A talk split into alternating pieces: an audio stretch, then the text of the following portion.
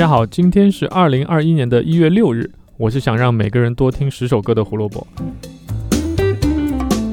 胡说音乐历史每天更新，想知道每天的音乐小故事，记得关注我们在荔枝、网易云还有 B 站上的账号。这两天你应该已经能在小宇宙上搜到我们了。如果你和我们一样喜欢小宇宙，也请关注起来吧。今天我们终于要讲到举世闻名的乐队 Pink Floyd 了。不过我们今天讲的不是乐战面，也不是迷墙，而是一个只在前两张专辑中出现的声音，它就是 Sid Barrett。一九四六年一月六日。Sid Barrett 出生在美国剑桥郡的剑桥市，他是 Pink Floyd 的创始人之一，连这个名字也是他起的。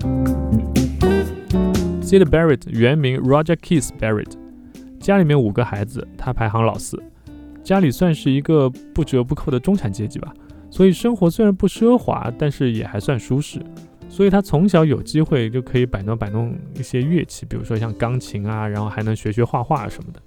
慢慢展露音乐天赋的 Barrett，十岁的时候就得到了一把尤克里里，然后十一岁的时候他有了自己的一把班卓琴，十四岁呢有了自己的吉他，十五岁的时候他自己买了一把电吉他，还自己做了一个放大器。我这个动手能力还是挺厉害的。你看这种中产阶级家庭啊，要学什么音乐，立马各种乐器就来了，对吧？真是很令人羡慕。那关于 Sid Barrett，他的艺名 Sid 有两种说法，一种是来自于剑桥一个爵士乐队的老贝斯手的名字，他叫 Sid the Beat Barrett；另一种是学校同学故意给他起了个绰号，因为童子军活动现场只有 Barrett 没有戴着象征童子军的贝雷帽，而是戴了一顶平顶帽，所以大家就给他取了一个很工人阶级的感觉的名字，就是 Sid。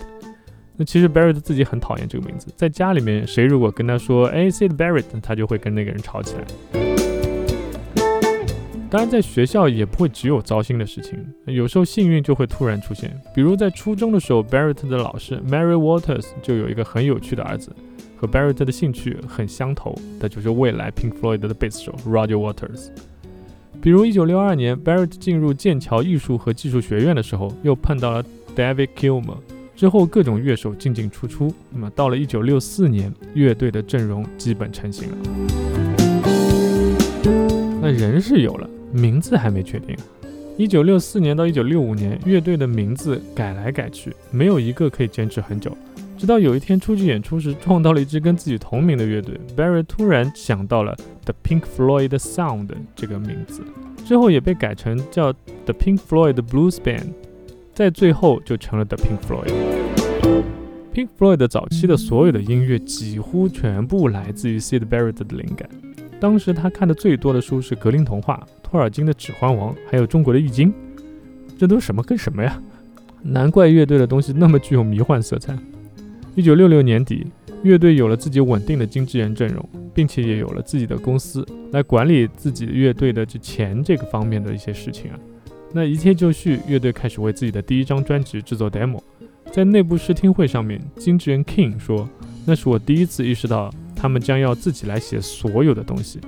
而且 Sid Barrett 从一个吉他手和主唱变成了一个词曲作者，这似乎就是一夜之间的改变，太不可思议了。”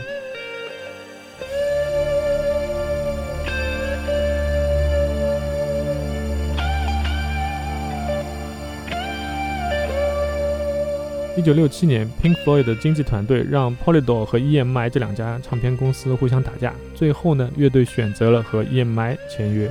Pink Floyd 的出道专辑《The Piper at the Gates of Dawn》在一九六七年发售，专辑在英国取得了不错的成绩，在排行榜上也可以排到第六名。收录的十一首歌里面，Barrett 写了八首，还联合创作了两首，只有一首与他无关。就是这样一个中流砥柱，却被请出了乐队，这又是怎么回事呢？原因其实就是三个字母 LSD，中文翻译叫做麦角酸二乙酰胺，这是什么鬼东西啊？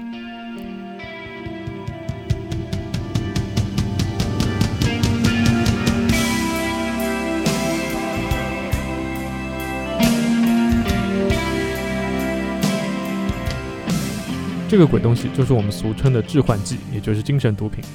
这让 Barrett 的精神状况变得越来越不稳定，也有人猜测，也许他是不是患了精神分裂症。反正不管是什么样的原因，原本快乐友善、性格外向的一个音乐天才，变得越来越沮丧，并且害怕与人交流，还时常出现幻觉。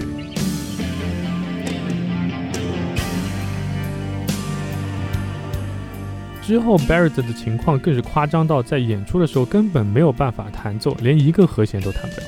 到最后，乐队只能把 David Gilmour 叫来加入，以保持五个人的这个演出阵容。考虑到 Barrett 为乐队写了这么多的歌，成员们刚开始其实只是想把他放在巡演的这个阵容之外，因为毕竟录音啊什么他都可以参与嘛，这个时间也可调整。只有在巡演的这个现场，你没有办法去演出，那就很难搞了，对不对？但是最后发现这也行不通，所以最后还是决定让 David Gilmour 去成为一个乐队的全职成员。一九六八年四月六日，乐队不得不对外宣布，Barrett 已经不再是 Pink Floyd 的一员。Remember when you were young, you shone like the sun. Shine on, you crazy diamond.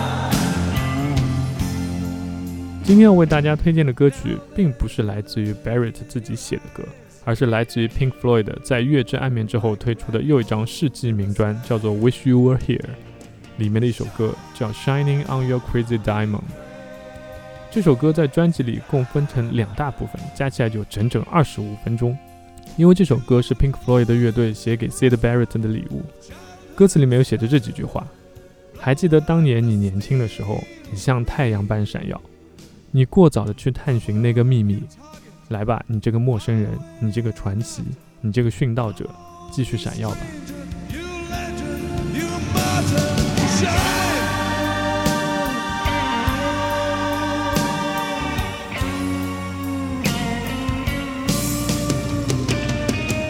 不说音乐历史，音乐让每天更重要。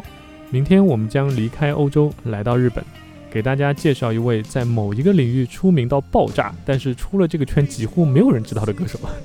他就是这么独特且受人尊敬，歌迷和歌坛后辈都称他为大哥。究竟是谁呢？明天记得来听，拜拜。